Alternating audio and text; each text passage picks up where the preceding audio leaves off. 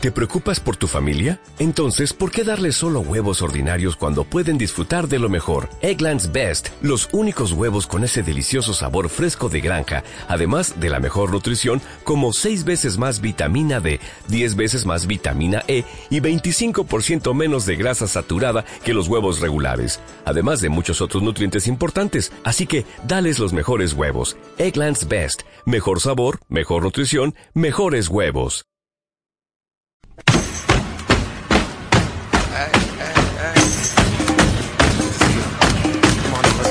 Estás escuchando tu radio online de baloncesto.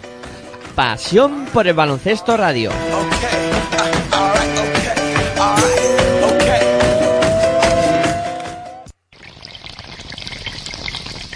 Si sientes la misma pasión del mundo de la canasta como nosotros, escucha tu radio online de baloncesto. www.pasionporelbaloncestoradio.com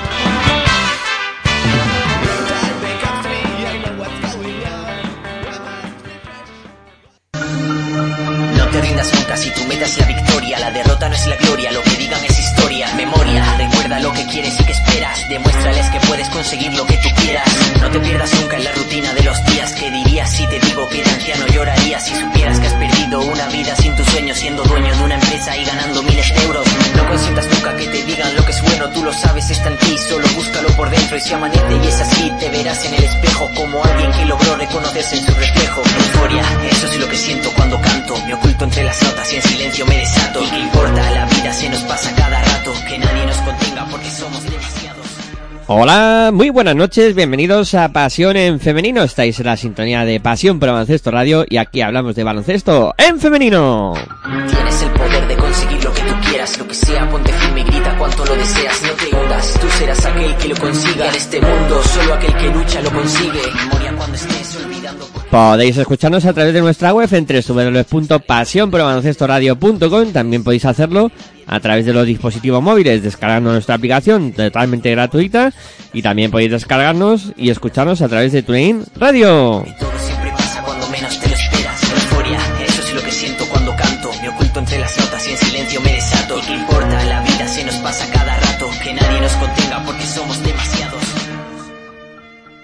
Hola, muy buenas noches, bienvenidos a la quinta temporada de Pasión en Femenina, que ha arrancado una nueva temporada que esperemos que, bueno, que vaya funcionando todo lo mejor posible y que, bueno, pues hoy no hemos tenido buen comienzo con un pequeño retraso por circunstancias técnicas que, bueno, que, que suelen pasar, ¿no? Cuando uno está empezando las temporadas, etcétera, etcétera. Bueno, con la supervisión de Aitor Arroyo como siempre y con mi voz tras los micrófonos intentando presentar esto de la mejor manera posible, soy Miguel Ángel Juárez y saludo a Cristina Luz que me acompaña hoy para realizar este programa. Muy buenas noches, Cristina, ¿qué tal? ¿Cómo estás?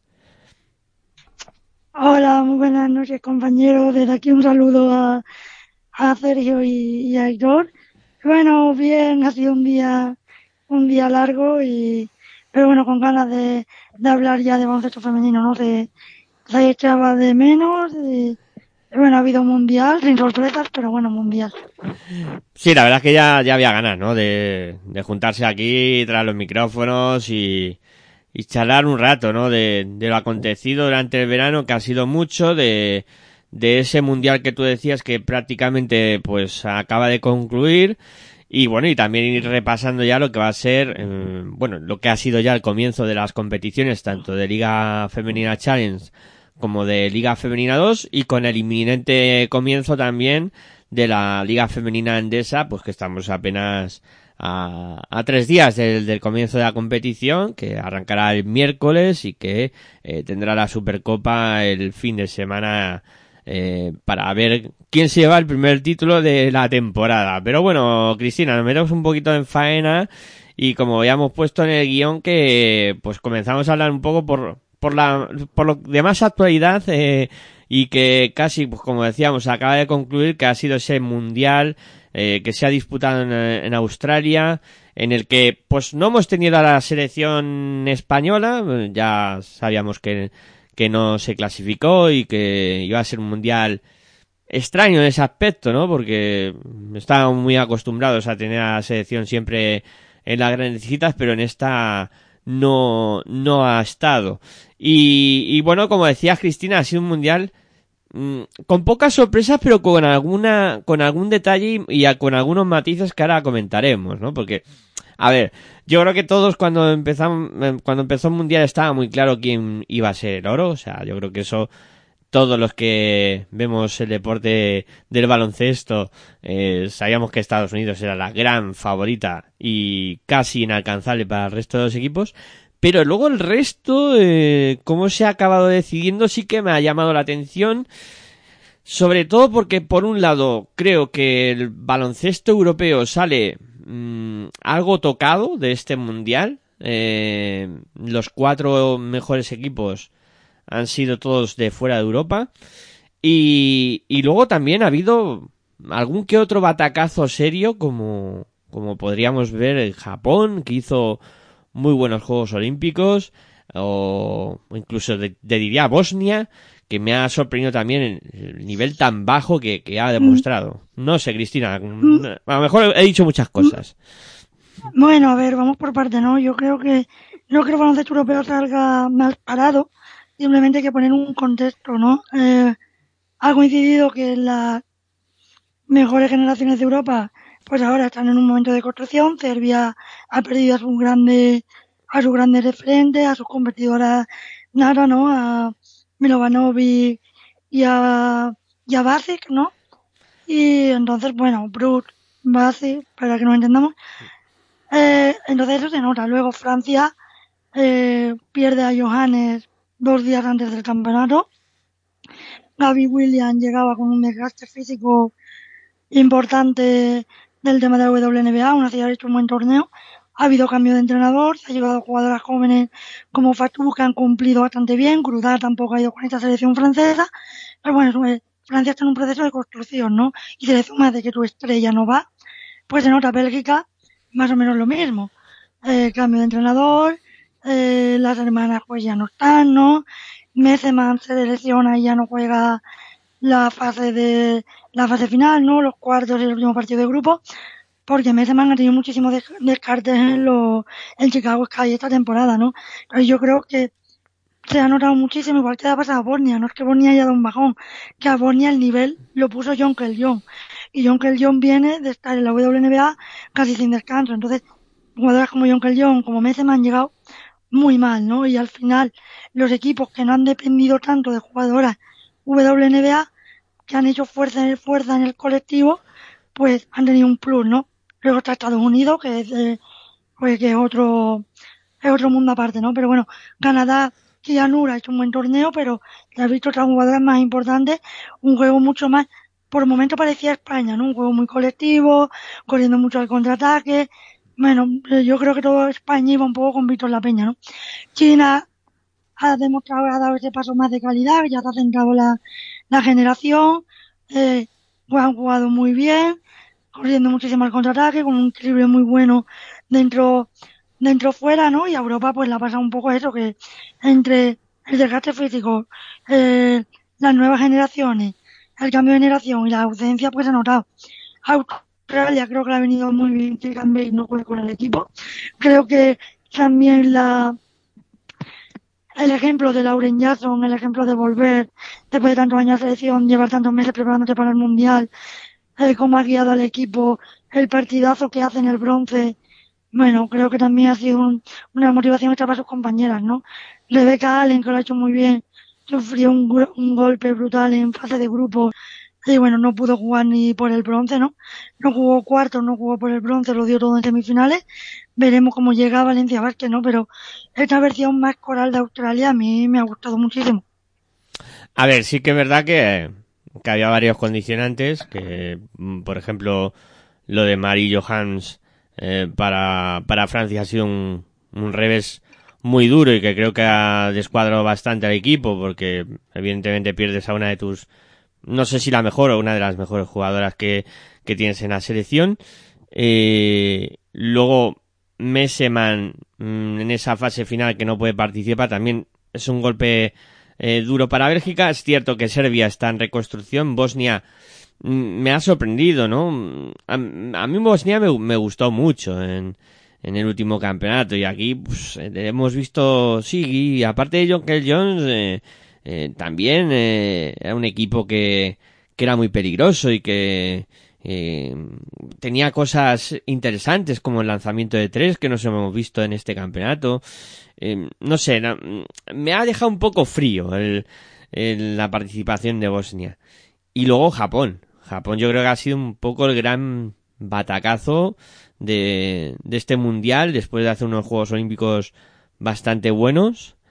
Y porque luego, claro, eh, si pones al resto, Corea, pues un poco lo esperado, Mali, pues eh, sigue demostrándose que el baloncesto africano eh, no termina de ser competitivo y, y para mí la, la buena cara que ha mostrado Puerto Rico también la, la destacaría.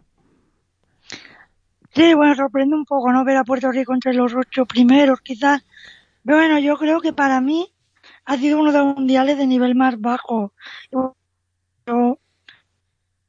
eh, no sé, no ha habido partidos puntuales interesantes, pero no ha sido el mundial de otros años que estaba deseando ver los partidos, quizás por la falta de ausencias importantes, quizás por... ¿Se me escucha o...? Sí, sí. Vale. Sí, sí. Eh, quizás por la falta de ausencias importantes, no lo sé, ¿no? Pero no ha sido quizás el mundial más atractivo para el espectador.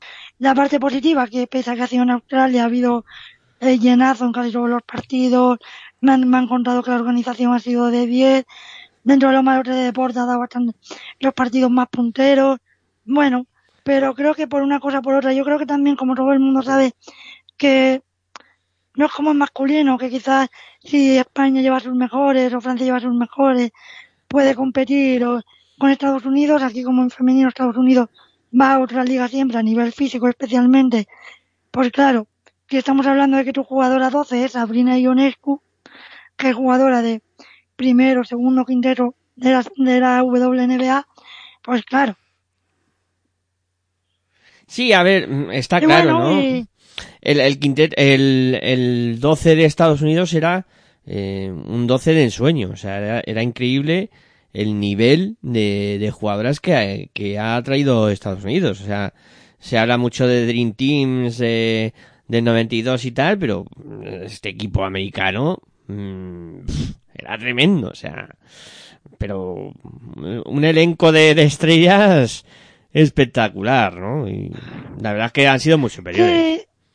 Y mira que bueno que sí, no, y mira que no han ni a Traurasi ni por desgracia a Betty Greener. Eh, bueno, las jugadoras quizás no como a ver, pero Chelsea Gray el MVP de final de W deseando que, que llegue porque ojito, tienes a Wilson, en- bueno, al final tienes bastantes jugadoras que tú sabes que aunque tengas cambio de generación allí, pues vas a tener 12 o 10 estrellas a nivel mundial, ¿no? Y bueno, se cumple otra vez más la máxima que yo opino de la MVP de la WNBA de la temporada se lleva el MVP del mundial independientemente de sus números. Bueno, a mí el quinteto titular quizás no me ha gustado tanto. El quinteto de que hace la, la FIBA. Sí, el quinteto que ha hecho a mí no me, no me ha convencido demasiado.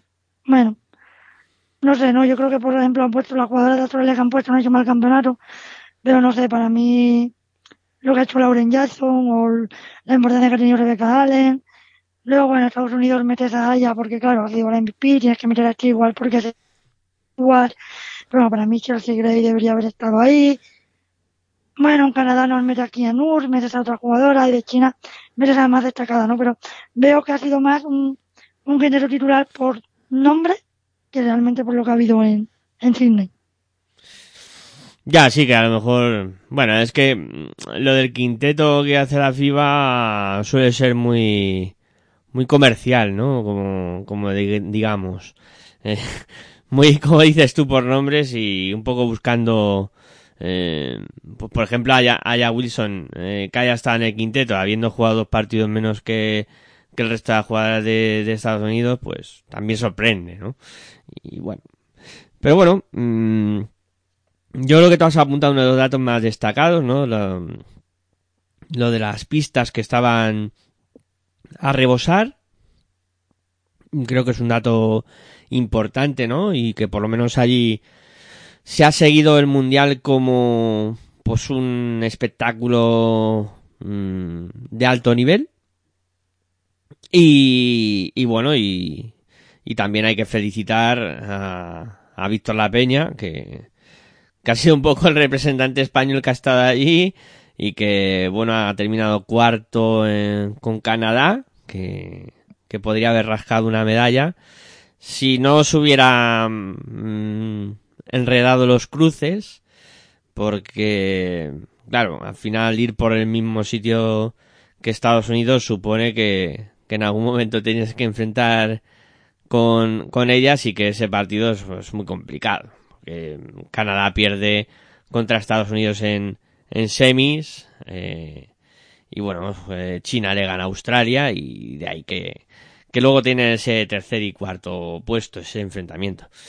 Pero bueno. Sí, bueno, para, en mi opinión, bueno, también hay que felicitar a César Rupérez, que ha conseguido la plata con, con China como ayudante. Eso, eso. Y, bueno, para mí, si alguien no ha visto el Mundial, porque no ha tenido tiempo, está otro día de vacaciones, para mí la el partido de China-Australia, para mí es el partido del, del Mundial.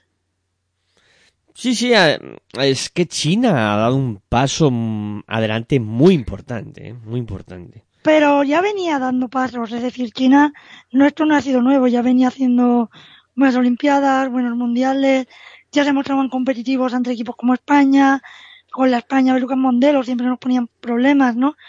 Eh, entonces esto no pasa no pasa de la noche a, a la mañana, evidentemente. Y bueno, yo creo que este ha sido el mundial de que lo confirma, ¿no? Yo creo que por fin han conseguido ese equilibrio dentro-fuera, tienen una referencia interior, tienen una referencia exterior, y bueno, y juegan muy bien, no sé. Juegan quizás ahora ese baloncesto más europeo, más de mucho correr, eh, presión, eh, entonces, bueno, creo que al final se han conseguido adaptar a ese baloncesto europeo.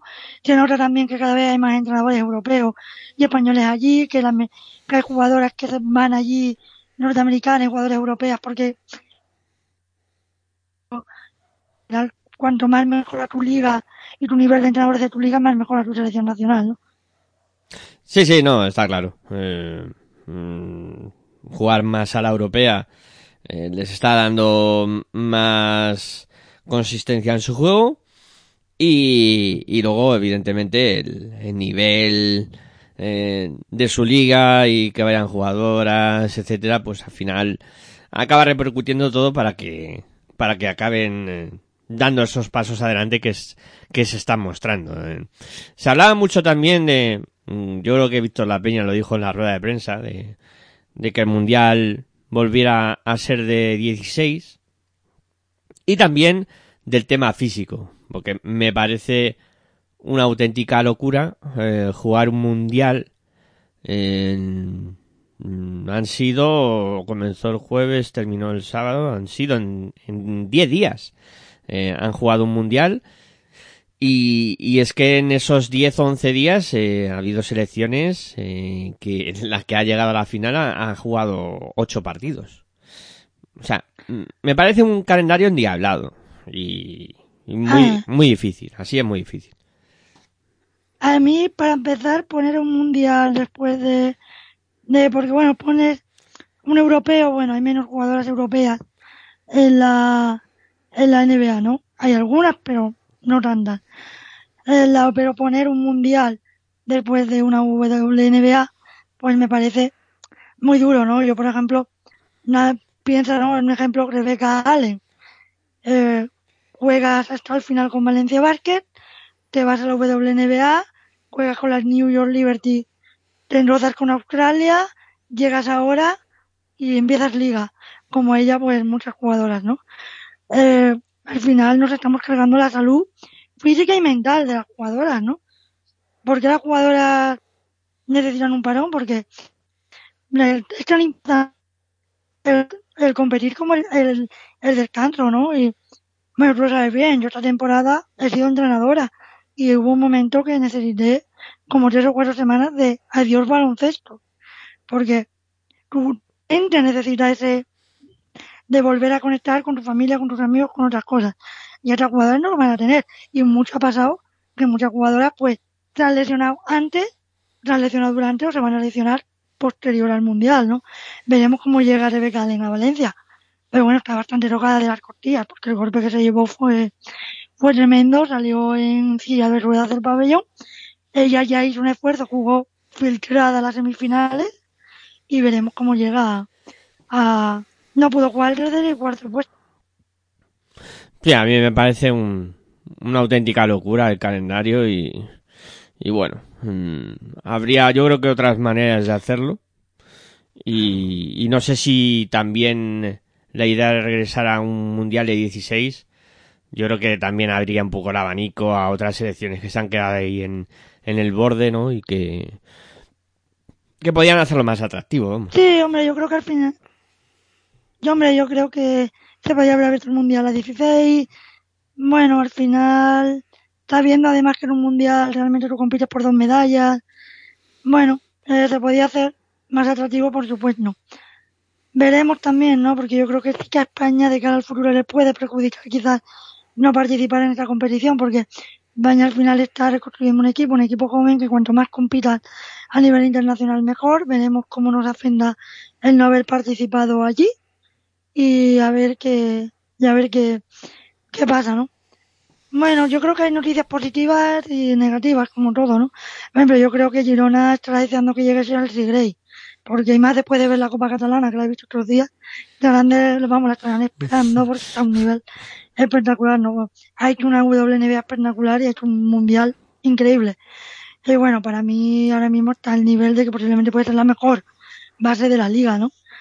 Y bueno, y veremos cómo llega físicamente, aunque ella todavía no da muchas muestras de, de, de cansancio, ¿no?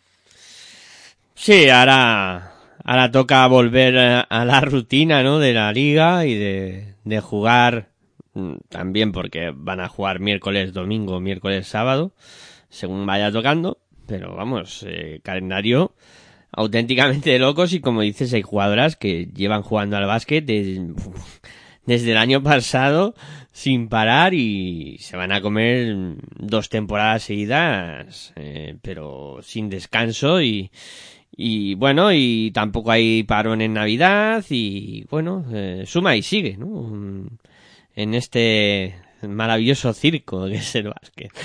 Bueno, eh, España no ha estado en el Mundial, eh, pero hay que hablar también de, de España y de sus eh, selecciones de formación que nos han regalado un verano maravilloso. Yo diría que algo fuera de lo común y que no está al alcance de, de muchos países conseguir lo que, lo que ha hecho España, ¿no? Que, que al final han sido cuatro medallas en, en el, en el verano de, de formación en, en, baloncesto en femenino, en masculino ya lo hablamos, que también eh, lograron cuatro medallas en formación y el colofón de, de la, del campeonato de, de Europa. Eh, y bueno, eh, la verdad que ha sido espectacular. La U20 han sido campeonas de Europa, la U18 han sido plata europea, eh, la U17 plata mundial y, y la U16 plata de, del Eurobasket. Incluso también hay que decir que la U15 ganó el torneo de la amistad. O sea que ha sido un verano, yo creo que, que increíble, Cristina, para, para las selecciones de formación y yo creo que va a ser muy difícil volver a repetir esto y estamos bien en una época dorada que yo no sé cuándo se puede acabar. Bueno, lo primero yo empiezo por felicitar a la, a los entrenadores y a los clubes de estas jugadoras que entrenan con ellas diariamente, ¿no? Porque al final son realmente los responsables de estos éxitos. Eh, bueno, en España pues se trabaja muy bien eh, información, ¿no? Eh, tenemos una metodología privilegiada, por eso cada vez somos más entrenadores los que entrenamos fuera de España en categorías de formación y que nos pagan profesionalmente por ello, porque saben que algo hacemos bien, ¿no? Que somos diferentes y bueno, y eso se ve los, los se refleja, ¿no? La U16, como tú dices, pues bueno, eh, un espectáculo, la U18, la U20, ¿no? Y jugadoras como, bueno, Claudia Contel, Liliana Martín, que dobló U16, Mundial U16, Mundial U17. Bueno, eh, el joven está, ¿no? Ahora la pregunta y lo importante es que cuántas de estas jugadoras veremos en un futuro en, en élite y en la selección española, ¿no? Porque al final todos los veranos se ganan muchísimas medallas, pero no todos de esos jugadores, bueno, jugadoras en este caso, un porcentaje muy pequeño, llega a la élite, ¿no? Veremos cuántas de esas jugadoras de U20 llegan a la élite, cuántas de U16 se mantienen en futuras convocatorias, ¿no? Pero bueno, evidentemente sí, felicitar a las jugadoras, a los entrenadores, y sobre todo a los clubes y a los entrenadores que están día a día con, con ellas. Sí, mencionabas tú a, a Iyana Martín. Eh, yo también quería mencionar a Elena Buenavida, que, que también dobló con, con U20 y U18 y hizo dos campeonatos soberbios. O sea, está claro que jugadoras hay de muchísimo Sí. nivel. A ver, yo pongo, a ver, eh, pon- a ver, yo hablo de Llana Martín, será porque al estar el año pasado en Asturias, pues imagínate cuántas veces escuché Llana Martín. Pero, pero bueno, Elena también ha hecho un buen campeonato. Yo, la percepción que tengo de ambas es que quizás se ha jugado mucho también por y para ellas, ¿no? Y eso también te ayuda al final a ser MVP, ¿no? Por el momento yo creo que, todo de Elena Buenavida en la final, hubo momentos que quizás de decisión no era totalmente correcta, que había compañeras que estaban solas, pero bueno, estaba en modo trance y metía todo lo que quería, ¿no? Pero, pero bueno, eh, es decir, yo creo que hay que tener un equilibrio, ¿no? Eh, eres MVP aquí porque te sale el campeonato, no te puede salir un gran campeonato, pero que al final esto es, hay mucha gente, y tú lo sabes, que es MVP en formación y no llega a la élite. Sí, sí, a ver, es que es muy difícil. Luego el camino, claro, eh, te vas encontrando trabas, eh, incluso luego cuando pues llega el momento de, de apostar, ¿no? Y de, mm, por ejemplo, mm, un ejemplo es Claudia Contel, ¿no? Que, en vez de Valencia em, quedarse con la jugadora la cede esta temporada, ¿no? Y, y uno se pregunta, ¿y por qué no? Ya este- esta jugadora puede estar preparada ya para, para jugar en Valencia Basket, que ahora hablaremos, que yo creo que incluso va algo justo de plantilla, ¿no? Mm, No sé, son preguntas que te van surgiendo y que vas diciendo, pues, no sé, es que Bueno, sí, tuve la que suerte en Zaragoza de hacer el superior con la hermana. Desde aquí le mando un saludo a Clara. Y bueno, su hermana es entrenadora de Información Valencia Basket.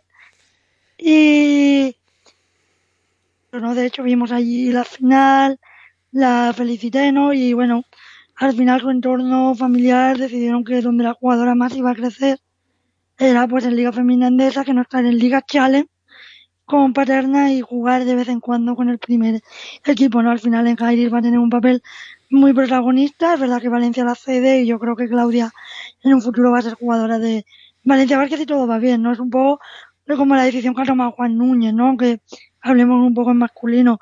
Juan Núñez, el Real Madrid ofrece renovar, el jugador que decide irse a Alemania porque cree que va a tener un papel más protagonista.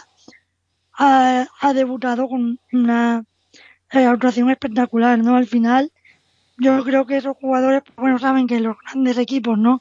Avenida, Girona, Valencia, en femenino pasa a ser más complicado tener minutos porque tienes por delante a Cristina Ubiña, Leticia Romero, eh, pues bueno, va a estar más complicado. En Jairis, pues sabes que va a jugar mínimo sus 15, sus 20 minutos y te va a crecer, ¿no? Y yo creo que es la decisión correcta. sí, pero mm, no sé, a ver si la decisión la toma finalmente la jugadora. Eh, porque y su entorno porque Valencia Basket ven que va a ser muy difícil que, que tenga minutos pues eh, si la decisión es de ella bien si es el club el que decide cederla porque ve que a lo mejor no va a jugar y tal pues ahí ya me parecería de otra manera no Bueno, yo supongo que el club le diría la verdad, como este año, este año ha jugado más porque, bueno, ha habido muchísimas lesiones y demás, ¿no? Yo creo que también con los fichajes que hecho Valencia Vázquez, lo mejor ella, el club supongo que hablaría con ella, le diría cuál iba a ser su rol y al final estar cada fin de semana realmente compitiendo en Challenge y de vez en cuando en Liga Endesa. Aquí vas a jugar todos los fines de semana en Liga Femenina Endesa. No, sí, sí, está claro que, a ver, deportivamente, si Valencia ha dicho que, que claro, que, que hay mínimo 9 10 jugadoras por delante de ella y que va a tener minutos residuales, etcétera, etcétera, pues oye, mira, que lo mejor es que me voy a un equipo que va a estar en, en Liga Femenina Andesa también, que me fogueo allí, que voy a tener mis 15 minutillos por partido más o menos y que voy a poder seguir creciendo deportivamente. Bueno, de todas maneras, ahora cuando hablemos de las plantillas de la Liga Femenina Andesa vamos a comentar, ¿no? Cómo, cómo han conformado a cada equipo la, las plantillas y, y cómo se presenta la temporada. Eh, no sé si tienes alguna cosa más de, del baloncesto de formación y si no, pues hacemos una pausa y ya nos metemos un poco a hablar de, de esas plantillas de la Liga Femenina Andesa.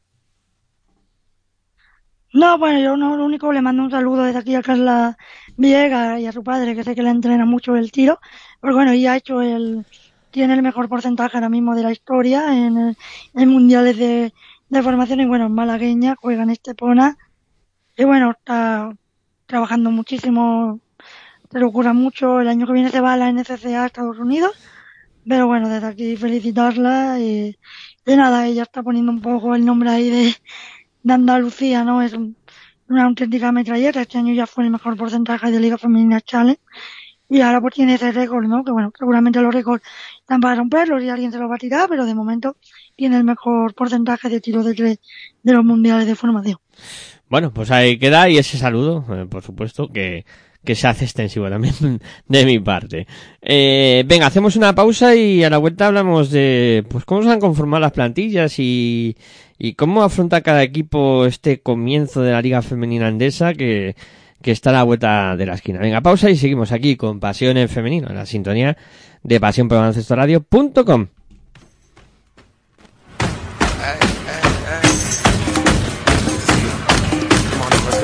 Estás escuchando tu radio online de baloncesto. Pasión por el baloncesto radio.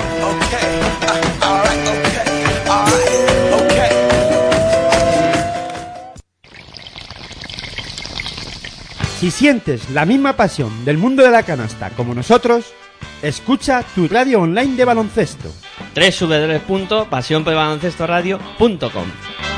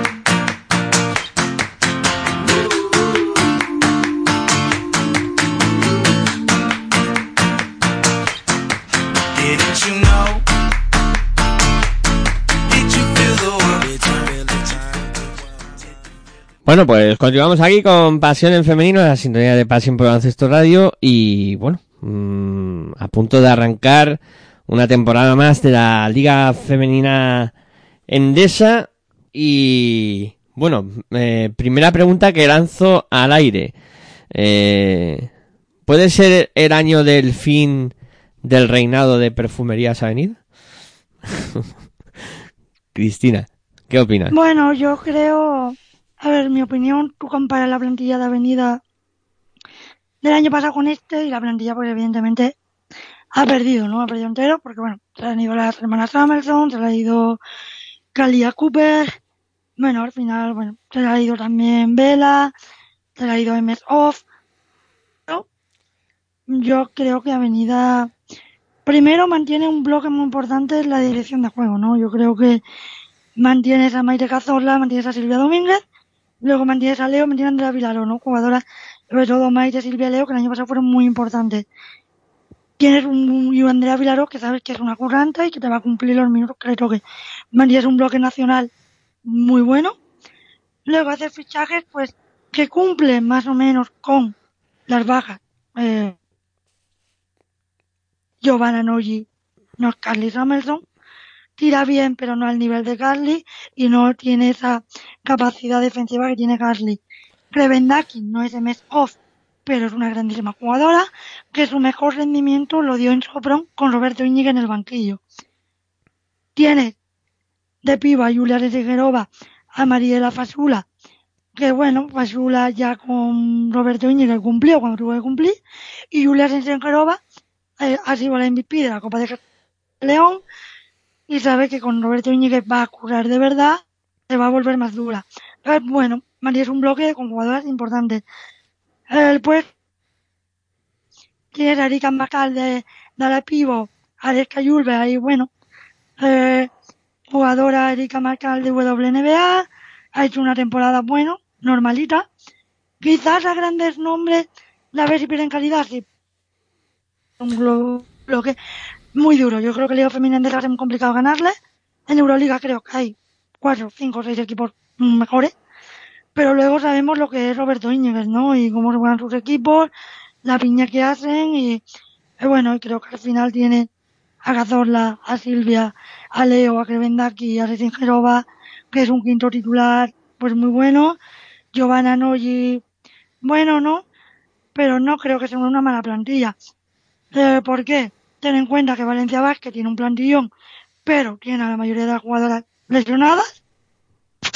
Alba Torren todavía ni ha empezado a entrenar con el equipo. Rebeca Allen va a llegar muerta. Eh, del que da Alcázar, bueno, mantiene el bloque nacional. Cristiano Viña, Leticia Romero, igual que Avenida. Ángela Salvadores, en principio, si el Torren no está, pues tendrá el mismo rol que el año pasado. En el momento que empiece Alba Torren veremos qué pasa, porque yo creo que ahí puede haber un problema.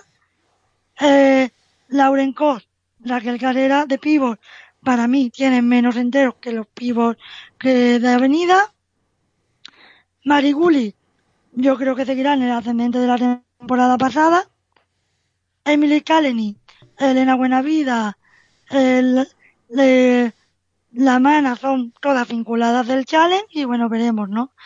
Pero a priori yo creo que Valencia tiene un problema de plantilla Sí, de configuración de plantilla. Es una plantilla muy corta. Si te fichas a una jugadora como Alba Torren, que todo el mundo sabe lo que es Alba Torren, de jugar sin estar sin jugar muchísimos meses en Ekaterimburgo, y a día de hoy está sin entrenar con el equipo. Y es una jugadora que en principio le iba a dar refresco a Rebecca Allen, porque Rebecca Allen viene muerta.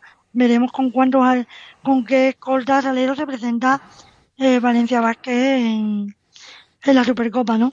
A ver, yo estoy de acuerdo contigo. A Valencia le falta algo, ¿no? Le falta un poco de potencial, sobre todo por dentro, eh, que es donde creo que, que más flojea el, el equipo, ¿no? Pero mm, quizá el, el gran aspirante eh, a destronar a, a Perfumería sea, sea eh, Girona, ¿no? Girona.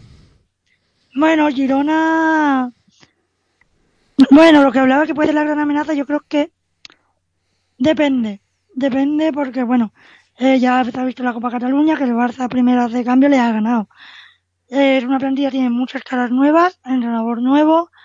Eh, y veremos qué pasa, ¿no? Eh, bueno, mantienes a Laia Flores de base, pierdes a Palau.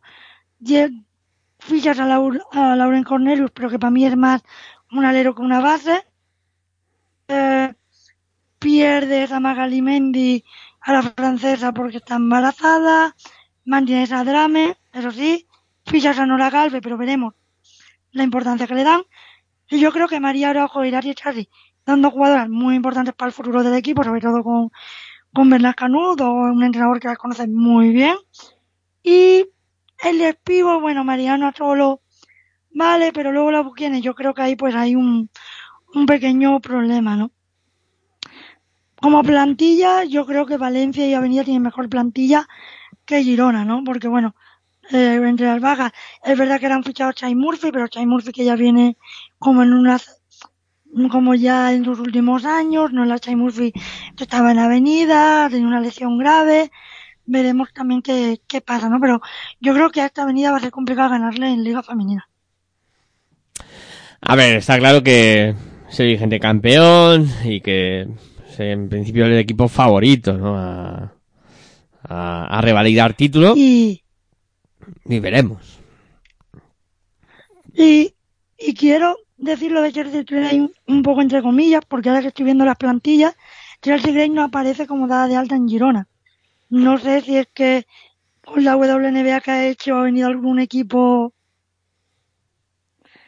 turco que le habrá dado mucho dinero, pero a día de hoy no está dada de alta en Girona.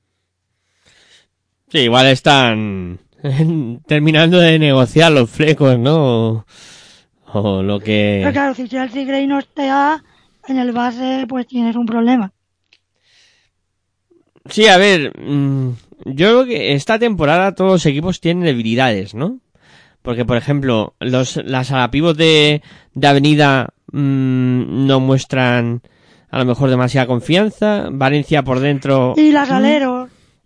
No tienes esas aleros escoltas que eran Kejilú, Carly, que tú sabes que si tú dabas un, calón, un balón fuera te iban a reventar. Realmente, creadora fiable, fiable, fiable tienes a Leonor. Eh, sí, sigue con el año pasado, pero eh, no vayas. Yo, Jovi no es una, no es una de que te vaya a meter cuatro partidos con Carly. De hecho, se ha visto en Serbia 0 de 6, metió un triple importante, pero es uno de 7, ¿no? Eh, tiene esa fiabilidad en el tiro exterior que tenían las hermanas Ramerson. Entonces, bueno, yo creo que en el exterior, en la posición de 3-4, Avenida flaquea mucho. Bueno, luego la zona media alta, ¿no? De los que tienen que estar peleando por, por meterse en Copa en Playoff, eh, Cadiraseu, eh, Casa de Monzaragoza y de Causcotren, eh, quizá Movistar Estudiantes y, y Garnica. Mm, ¿Quién crees que puede estar optando a la cuarta posición? Me gusta mucho mm, la plantilla de, de Guernica. Mm, a lo mejor algo justa, pero bueno, yo creo que han, han hecho un buen bloque. Y Casa de Monzaragoza que, que mantiene mucho de lo que tenía y que encima pues ha conseguido eh, pues eh, tener eh, más potencial aún. Y por ejemplo, Cadillaceu para mí es un equipo que me ha gustado mucho. Ha ganado la Copa Catalana hoy. Y es un equipo que creo que pese a que ha tenido la baja, las bajas que ha tenido Laura Peña, ha sido el nivel que acabó la temporada, ha sido la MVP. Eh, el allargamiento se mantiene. Ari Puyol parece que vuelve a ser esa Ari Puyol de hace dos temporadas. Julia Soler que ya está más adaptada. Eh, mantiene a Georgina Bair, al Turtur, Brotón, Kosturkova. Al final, mantiene es un grupo muy bueno y creo que es un equipo molón, ¿no? Y la verdad que creo que va a ser un, un equipo que va a estar ahí. A mí, los dos equipos que me producen un poco de yuy, yuy, yuy, yuy, yuy, son los equipos, son los vascos. Mm, Garnica y DK. Eh, especialmente Garnica, ¿no? Yo creo que no. Eh, pese a que tiene a Sandra Geravide, que bueno, que bueno, eh, una grandísima jugadora, pero viene sobre todo de estar más en el 3x3, no viene de una liga tan competitiva como la española, y si Aristimuño viene de una liga online. Los Obus ya sabemos lo que pasa, eh, mantienes a Marta Alberdi, pero sabes que al final luego no va a jugar, vuelve no Galleló, pero viene de una temporada casi en blanco, eh, tienes a Sofía da Silva, que viene de... Pero claro, al final es una plantilla que yo veo que tiene flecos por algún lado, ¿no? No veo que haya una jugadora que tú digas, ¡buah! Esta jugadora en un momento dado va a decir aquí estoy yo. ¿Puede ser Sandra Gravide? Sí, pero no tiene una base sustituta de garantía, porque Iciaris Muñoz parece que el perfil que tiene es un poco el Alberto Díaz, ¿no? El de defensor, ese papel defensivo y de vez en cuando tira un triple. Pero claro, si tú cargas de minutos a Sandra Gravide, al final de la temporada, en los momentos importantes, Sandra Gravide estará cansada. Sobre todo porque en los parones, Sandra Gravide se te va a jugar con el 3x3. Entonces, bueno, luego, las escoltas que tiene Rosa es, es Buch y Marta Alberdi. Pierdes a jugadoras como Berger Klum, como... Entonces, claro, al final pierdes potencial ahí importante, ¿no? Pierdes también a Belén Rojo. Ujú. Pues yo creo que Guernica es la que más pérdidas de jugadoras, altas de jugadores, creo que no le queda una plantilla tan buena como el año pasado. Y la pretemporada que está haciendo, pues es un poco... Bueno, De aquella manera. con luces y sombras. A, a ver, Sí. mm, está claro que mm, ahí en esa zona media, mm, Cádiz-Seu parece que puede ser otro año muy bueno para ellas. Eh, a mí Decano no me desagrada el equipo que han montado. Luego, además, Azu, No, no. Y de acá es el que más resalva. Yo iba también por el Araski. que- Araski, sí, sí. Araski, uf. Que, que te la vuelves a jugar. Porque, bueno, fichas a María Surmendi, bueno, María Surmendi que ya está, pero luego fichas de bases a Florencia Chagas y a Maider Castellano, que no conocen mucho la liga. Escoltas y el Alarcón, que sí que es jugadora sub-20 que tira muy bien. Eh, Marina Ortiz. Aleros, que ya se empeñada en Tanaya Atkinson, que al final tienes Atkinson dependencia cuando Atkinson juega muy bien el equipo juega mal. Banderadel, que ha una temporada de menos a más en Encino. Burani, que bueno, que no es la Burani que deslumbró. El Ori era Diarra de pivos, es decir, creo que es una plantilla corta y que va a depender mucho de lo que, de rachas, ¿no? Y de tirones de jugadoras, pero no es una plantilla compensada. Mm, Y a mí me gusta mucho eh, lo que ha hecho Zaragoza. Y Sí. Y Jairi. mm, Jairis, que ha hecho una plantilla, yo creo, espectacular. Jairi tiene equipo para luchar por la Copa y por los playoffs. Para- No es una, no es una plantilla de un recién ascendido. Es que es una plantilla para luchar por cositas. Sí, sí, sí, sí. Y Casa de Monzaragoza creo que, que mejora la plantilla de lo que tenía.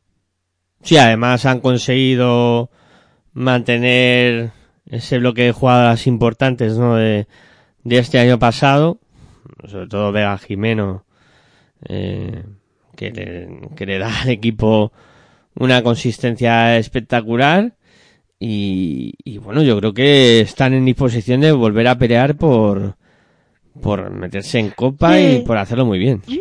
Yo creo, yo creo que la vaca más importante quizás es la de Antonia de la Er, ¿no?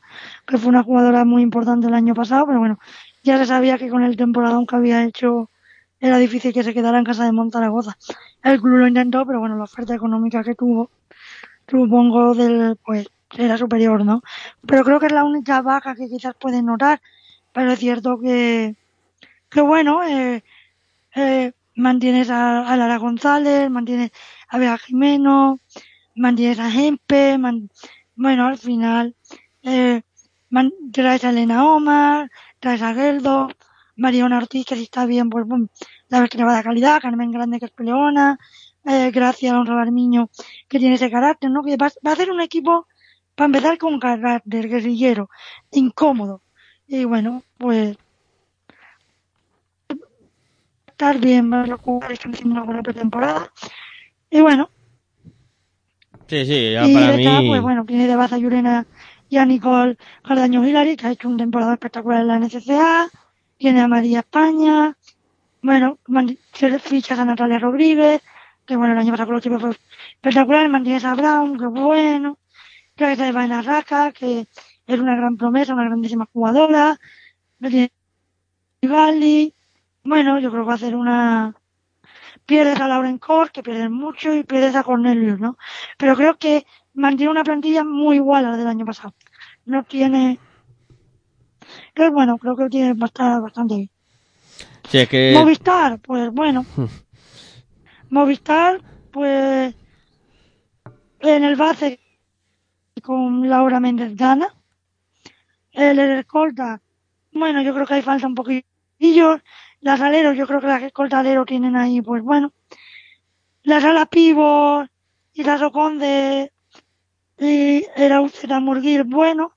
Y con pivos, pues bueno, creo que tienen un pivo, ¿no? Con Fingal y con las hermanas Messi que han hecho una gran temporada con Bélgica, además son, no son las típicas pivos grandes, sino que son capaces de correr, de tirar de tres. Pero sí es cierto que en el juego exterior yo lo veo un poco corto, ¿no? En el 2-3-4 quizás no tienes a tantas jugadoras ahí que metan puntos, ¿no? Sí, igual. Porque Begoña de Santiago, Begoña de Santiago es una jugadora que al final juega minutos contados, eh, María Spain un poco más de lo mismo, y Lazo Conde sabemos que no es, no es una jugadora más bien para equipos que normalmente eh, están luchando por la permanencia. Eh, Era UCT Miguel va también por picos, otro hace tramos de temporada muy buenos. No tiene esa consistencia, ¿no? Pero yo creo que ahí lo pueden pasar mal. Creo que en pivos y en base está bastante bien, pero en tema escoltaleros a la pivos tienen flecos. Creo que tienen un quinteto, pero creo que les falta banquillo. Y luego los llamados a sufrir, el recién ascendido el Barça, que bueno, no creo que hayan han montado una buena una buena plantilla. Clarinos No que creo, no creo que sufran. Clarinos que tras salvarse ahí en los despachos, pues mm, creo que han- también ha hecho un- una buena plantilla. Y luego uf, Benvibre, Uf, yo creo que un año muy complicado para Benvibre, para Leganés, mm, eh, para Ansino y para Gran Canaria. No, sé qué te parecerá. Yo, yo pienso lo mismo que tú, pero bueno, Clarinos Tenerife veremos, ¿no? Porque hemos visto muchas veces plantillones y, y bueno, cuando estaba Atkinson y demás, pero Clarinos siempre, yo creo que es un poco ya más de tema filosofía de club, eh, que siempre, durante la temporada siempre pasa algo. Esperemos que este año se mantengan con los pagos, pero al final cuando tú vas tantos años con temas de problemas de dinero, jugadoras que van y vienen, mm, sabes que puedes tener problemas en cualquier momento, ¿no? Entonces veremos cómo va la temporada de Clarino. Le gané, creo que va a sufrir, pero bueno, tienen a, a quien tienen en el banquillo, ¿no? Y, y eso pues siempre le dan un plus, ¿no? Evaristo Pérez.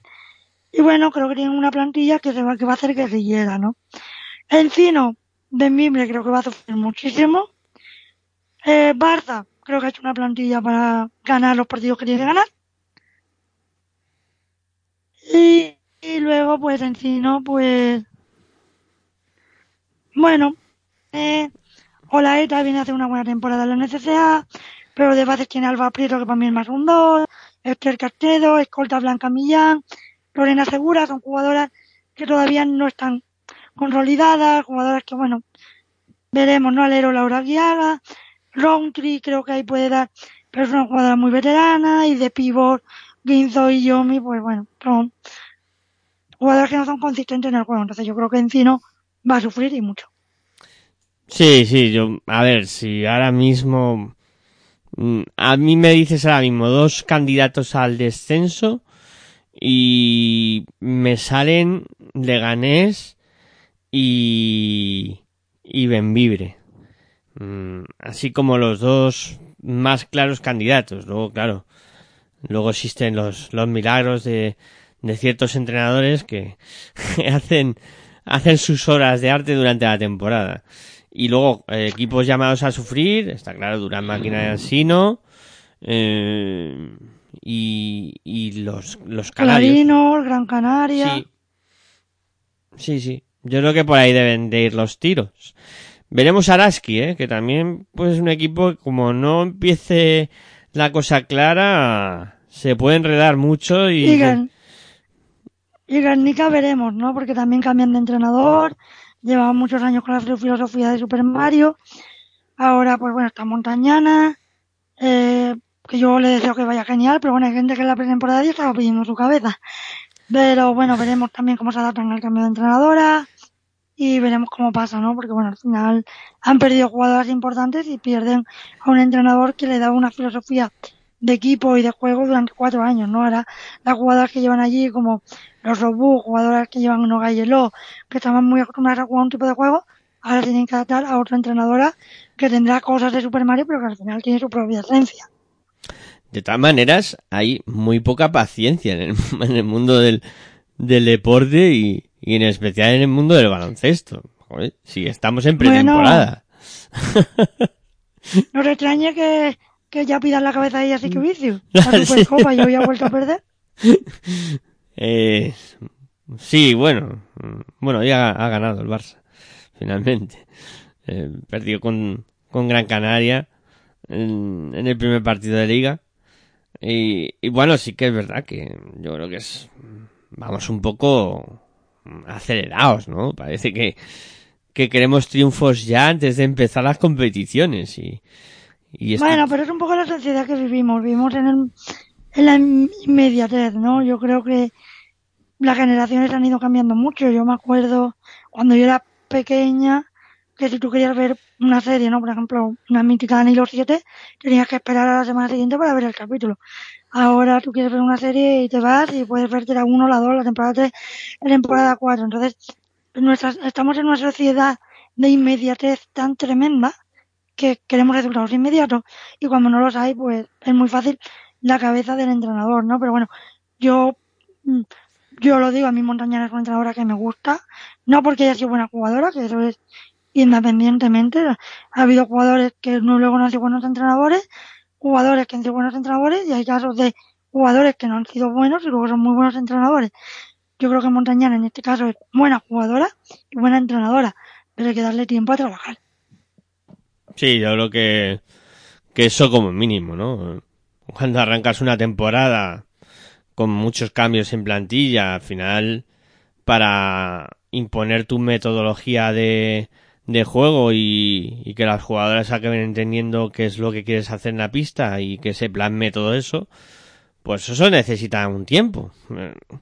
Es que eh, si nos ponemos en el caso de la vida, tú cuando llegas a un trabajo, tú el primer día eh, no sabes hacer las cosas bien. Por eso, pues hay un periodo de prueba, ¿no? Y que, pues, eh, una vez superado ese periodo de prueba, ya te contratan o, o lo que sea, ¿no? Pero es que eh, Ana Montañana eh, ha llegado a Guernica y lleva, eh, que lleva un mes trabajando y ni siquiera ha podido tener a todas las jugadoras. O sea, eh, vamos a dar un poco tiempo al tiempo y, y ver cómo evoluciona todo. Ya luego, si a lo mejor en diciembre o tal no van bien las cosas, eh, aunque seguro que me está escuchando y dirá, ¿no? Si es que lo fácil es echar a los entrenadores. Sí, es lo fácil. Pero bueno, el mundo está montado así. Bueno, yo... Será que yo he partido mucho con los entrenadores. Bueno, tú sabes el verano que yo llevo. Y... Bueno, yo pienso que ser entrenador en el mundo del deporte es la profesión más difícil que existe. Porque al final siempre estás cuestionado bueno, lo que yo digo siempre, ¿no? Cuando yo llego a mis equipos y se lo digo a mis jugadores y a mis jugadoras. No os preocupéis que si ganáis, vosotros sois muy buenos o muy buenas y si perdéis, yo soy muy mal. Sí, sí. Sí, no, yo creo que es la frase que resume un poco el mundo del entrenador. Es así, es así. Y hace poco veía en, en Twitter además un, la rueda de prensa de algún entrenador que, que, que, felicitaba a sus compañeros, ¿no? Porque muchas veces estás solo, ¿no? Y te ves ahí en, una situación un poco, pues eso, la soledad del entrenador, que, que parece que todo el mundo sí, es, dura. es su es su enemigo, ¿no? Parece que los jugadores algunos te miran mal, el, el, luego los aficionados si no de esto el primer el primero que miran es a ti, mm, no sé, es un poco es un poco complejo el mundillo de los entrenadores.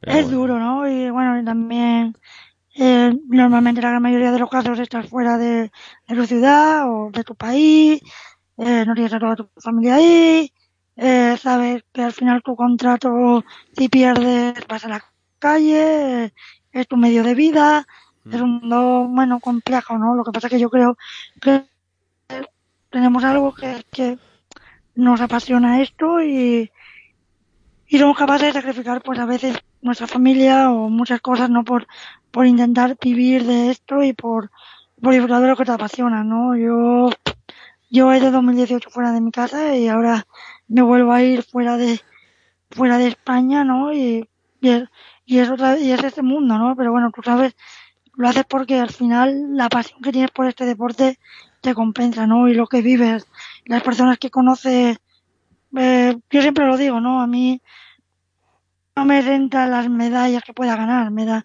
sino las personas que te cruzas por el camino, que al final es lo que hace esto, esto bonito, ¿no? Y yo creo que al final, pues, por esas personas merece la pena. Sí, claro, y es que tú fíjate el ejemplo que de Ana Montañana, que si no recuerdo mal, viene de, de entrenar en Colombia. Es que tú fíjate. Sí, estuvo en Colombia, estuvo en Argentina. Es que me parece, pues eso, mmm, una locura, ¿no? Te vas a la Colombia, ahora vuelves a España, cambia todo otra vez. Eh, eh, está lo único bueno para Ana Montañana que por lo menos ha regresado a su país. No, y tienes la gran suerte de que has sido una jugadora internacional muy buena y tú no vas a competir con entrenadores que a lo mejor como yo, que como pues que como jugadores pues no hemos tenido una trayectoria, entonces claro, eso ya es una gran suerte. Porque ver los banquillos, yo lo he vivido en el superior, es decir, yo he hecho el superior este verano, habíamos 180 entrenadores y bueno, los jugadores que han sido ACB, que han hecho el curso conmigo, ya tenían contratos como entrenadores ayudantes en equipos ACB. Sí, sí, sí, no. Entonces, claro, ellos ya tienen esa gran ventaja de que saben que su facilidad para encontrar un contrato va a ser mucho más fácil que la de ciento y pico de personas. Es que tú fíjate ahora, por ejemplo, ponerte un ejemplo en, en la ACB y mm, que nos permita hablar un poco de, de masculino, eh, Alex Mumbrú, Jakalakovic, Saruna Jasikevicius. Mm, El mm, Luz Barton, el segundo de, de Aito. Claro, es que todos son. Canemeterio, segundo de Mumbrú. Claro, claro. Es que ahí está, ahí está el tema, ¿no? Si tienes un nombre ya, pues, eh, habiendo sido jugador, pues lo tienen camino Pero- más llano. Eh, me hace gracia, me hace gracia porque en estos casos no se discuten que sean buenos o malos entrenadores. Porque hayan sido buenos jugadores, pero en el caso de Montañana sí. Sí, porque se ve con otros ojos. Está claro. Pero bueno, yo desde aquí digo que yo considero que es buena entrenadora y me dio un clean y me dio un me, Carles Durán, Montañana, muchos me dieron clean en Zaragoza. A mí el clean que dio Mumbrú, la verdad nos decepcionó, nos decepcionó muchísimo y el que nos dio Montañana nos gustó mucho. Por su forma de transmitir, de cómo, cómo trabajaba, nos gustó mucho, ¿no? Y sin embargo el de Mumbrú, pues, mm, nos pareció más el personaje que lo que transmitía, entonces. Hmm. Sí, te entiendo, Bueno, te entiendo. Eh, bueno, no sé si querrás decir algo más de, de plantillas de Liga Femenina Andesa o algo que te haya llamado la atención en la pretemporada. Ya comentabas lo de la Liga Catalana.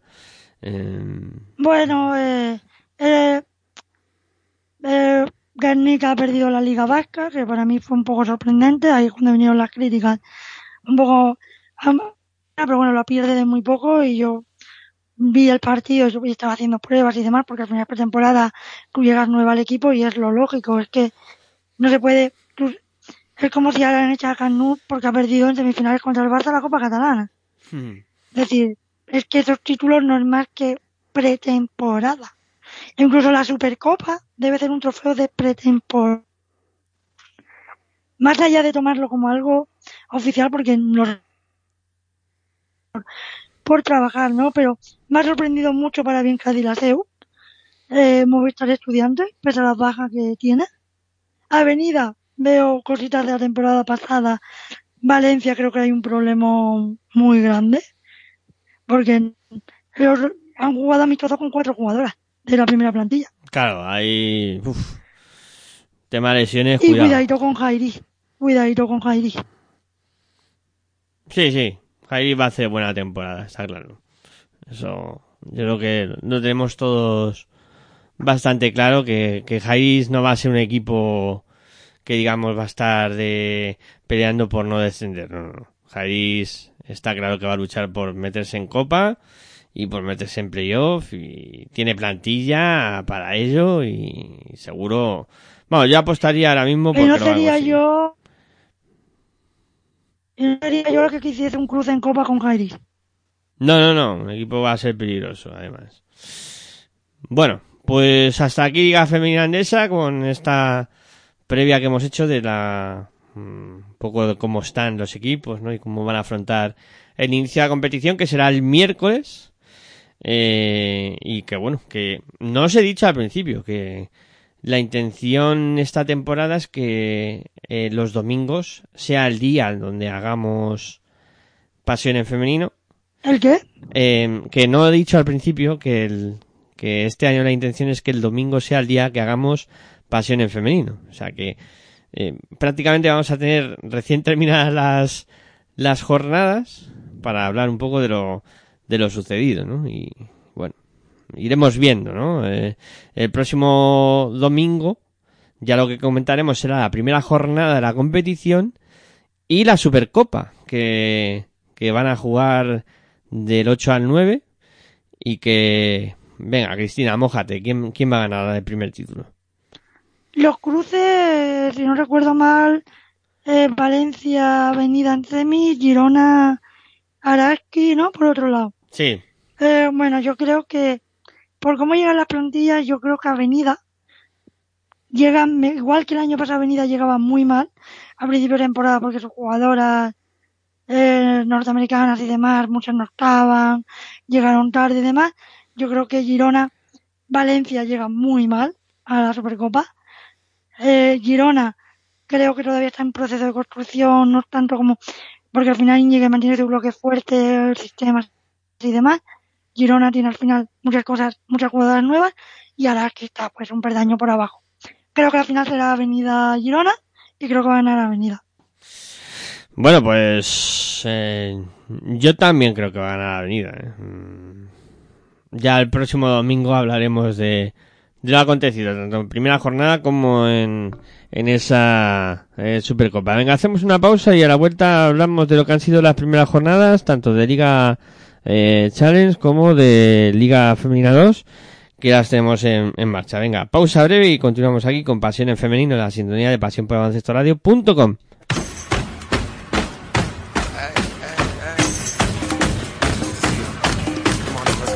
Estás escuchando tu radio online de baloncesto.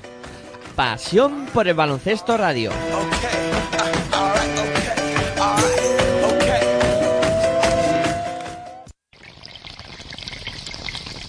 Si sientes la misma pasión del mundo de la canasta como nosotros, escucha tu radio online de baloncesto. www.pasionporelbaloncestoradio.com Two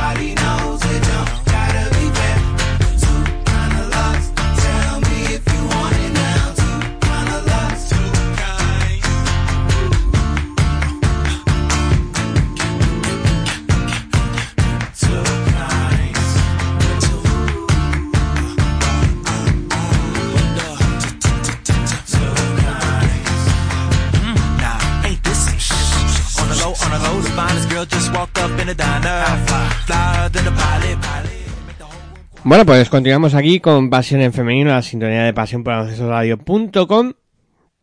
Y bueno, vamos a hablar ahora de Liga Femenina eh, Challenge eh, y de Liga Femenina 2, que han arrancado las dos competiciones. Y bueno, por hacer un, un repaso rápido, la mm, Liga Femenina Challenge no ha comenzado eh, con jornada completa y dos partidos que quedan aplazados en esta primera jornada, pero por hacer un repaso rápido de lo que ha ocurrido, eh, pues eh, ponemos un poco los, los marcadores encima de la mesa eh, de esta primera jornada.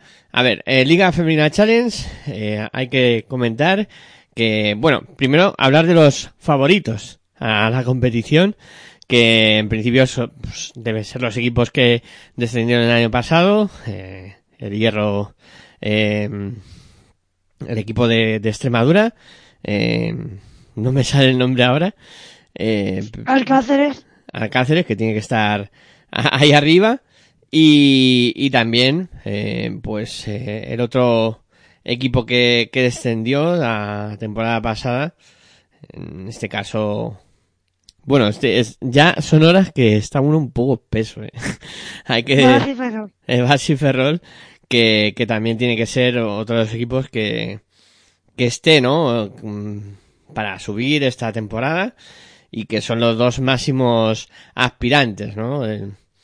Em, bueno, repasando primera jornada, en, en este caso, pues hay que poner en valor el triunfo del Osos Construcción Ardoy ante Piquen Clae por 64-61, Basi Ferrol que ha vencido a Alcobendas por 77-72, Recoleta Zamora, que tiene que ser otro de los equipos que, que esté peleando, eh, ha vencido fuera al Domusa Technic y se ve eh, Alcáceres, como comentaba Cristina, un equipo aspirante a todo, ha vencido a Celta Zorca por 74-59.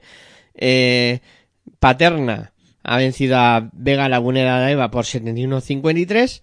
Y el último duelo, el Canoe, se ha impuesto a Milán Córdoba por 71-69. Una primera jornada, Cristina, que bueno, eh, deja claro que los equipos aspirantes desde el principio van a intentar marcar el, paso en, en la competición y que quedan aplazados de esta jornada Lima Horta Barcelona Juventud y en Medillas por Capital contra Estepona Jardín Costa del, del Sol. Eh, Ojito a ese partido. Medilla Estepona. Porque creo, sí, porque creo que Melilla ha hecho una plantilla mejor que la del año pasado y bueno, Estepona mantiene a la MVP de la competición y bueno, tiene un gran equipo, ¿no? Yo creo que Estepona este año, por la plantilla que ha hecho, el año pasado estuvo a puntito, ¿no? De dar el susto y creo que este año también es candidato, candidato a, ascender, ¿no? Córdoba quizás no, el equipo no, no ha dado ese paso, creo que el año pasado empezó con un arranque espectacular, eh, veo que juegan menos en equipo que el año pasado, eh, tiene un, un poco de independencia de la jugadora que americana, bueno, creo que es americana, que han fichado, que es la chica esta, ahora vamos a buscar, Me Oye, dice un nombre un poquito, de Estepona, comentas en fichaje. no, de um, Córdoba, De. Córdoba. Sí que perdía por dos esta. puntos con Canoe. Un partido muy ajustado y que han competido hasta el, hasta el último momento. Han estado a Sí, punto pero, de... sí, pero aquí está la Osana Fastova. Sí, pero veo muchísima independencia de esta jugadora. Y el año pasado, bueno, estuvimos hablando de Córdoba, que además apostaba por jugadoras andaluzas, eh, que jugaban muy atractivo, y bueno, he visto que ha cambiado más de la mitad de la plantilla, jugadoras andaluzas que año pasado hicieron muy bien ya no están. Veremos cómo sale el experimento. Han cambiado de entrenador también, pese a la gran temporada que hizo el entrenador el año pasado. Sí, bueno. Tiene a Mireia Capdevila. Ahora, Veremos, veremos, ¿no? Porque ya iremos comentando, ¿no? Poco a poco durante eh, la temporada, ¿no? Qué equipos van llamando la atención y, y un poco pues daremos un poco más de margen, más de tiempo a, a estas competiciones, ¿no? Que hoy vamos un poco justos de tiempo ya, es, es un poco tarde y tampoco queremos eh, alargar mucho más el, el programa. Eh, Liga Femenina 2, eh, con la misma composición que el año pasado, 28 equipos, dos grupos de 14.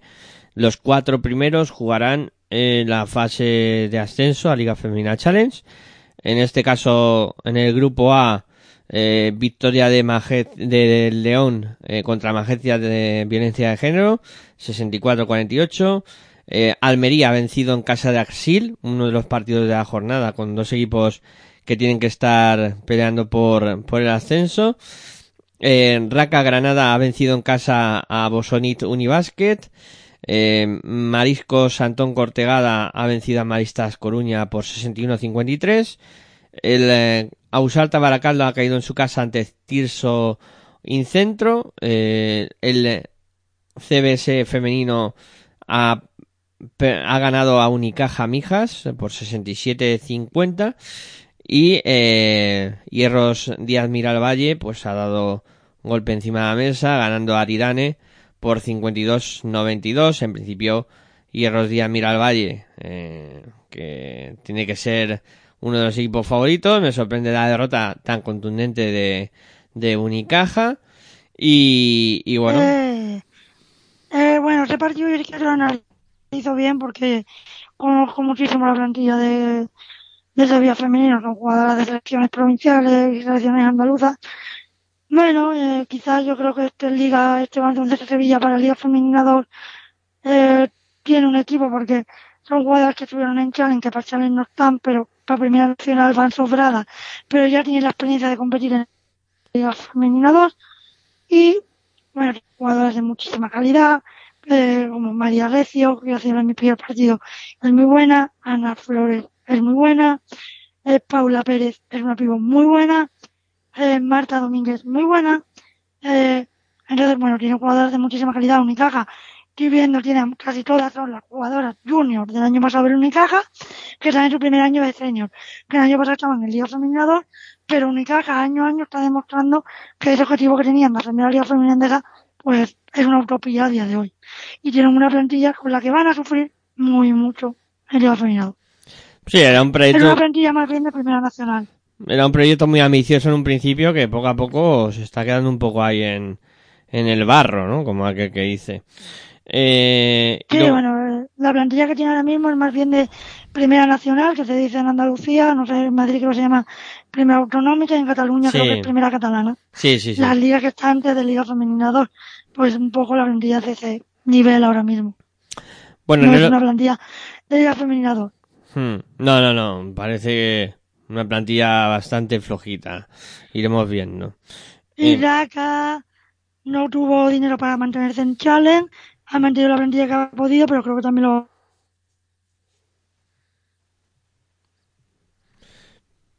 no lo va a pasar bien, ¿no? El, el Raka.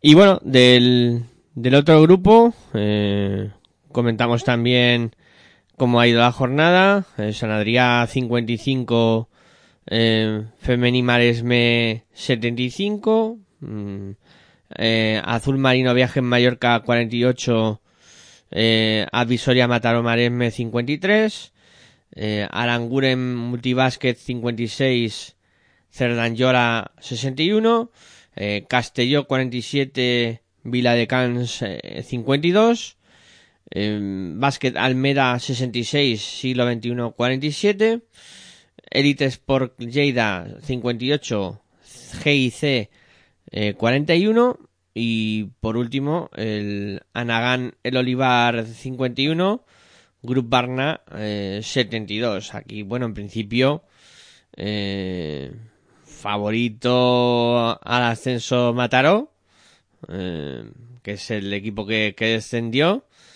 Y, luego eh, veremos a ver, ¿no? San Adrián empieza mal. eh, no sé. mm, Veremos. Un grupo complejo también este y, y ya os digo. Bueno, eh, el grupo catalán siempre es complejo, ¿no? Eh, creo que siglo XXI va, va a chocar un poco porque la temporada pasada que hizo fue espectacular, pero claro, el cambio de generación es bastante grande. Este año hay otra vez jóvenes, pero que no tienen tanta calidad como las que tuvieron la temporada pasada, ¿no? Hay, bueno, nombres conocidos, hemos estado hablando de las selecciones de formación, Ariana Termi, eh, Blautor, la Iaconesa, pero bueno, al final pierden jugadoras muy, muy importantes, ¿no? Guayana Martín, que está allí, bueno, faltan jugadoras todavía muy importantes que unir por unirse a este equipo. Bueno, pues iremos viendo, ¿no? Cómo, cómo evolucionan los distintos equipos en estas competiciones. Ya os decimos que, pues en próximas semanas iremos ampliando algo más de Liga Femenina Challenge y Liga Femenina 2. que tendrán su espacio y su protagonismo, como no puede ser de otra manera, aquí en Pasión en Femenino. Bueno, pues llega el momento de ir poniendo el punto y final al programa de hoy.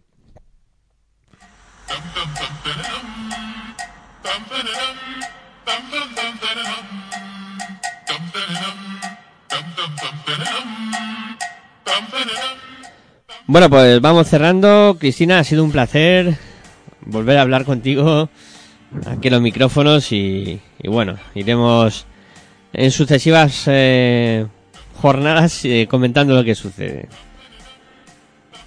Bueno, el placer ha sido mío y bueno, ha sido un, ha sido un día largo, largo para mí, pero bueno, siempre es un placer estar aquí, hablar de, de baloncesto femenino, empezar una temporada más con, con mi familia de pasión por el baloncesto y bueno, esperemos que sea una gran temporada, que sea una temporada en la que se hable sobre todo de baloncesto en, en femenino y que haya menos polémicas que la temporada pasada y que y que y a disfrutarla, ¿no? Y desde aquí pues mandarle un saludo a Sergio porque bueno, se va a cerrar esta temporada sin él.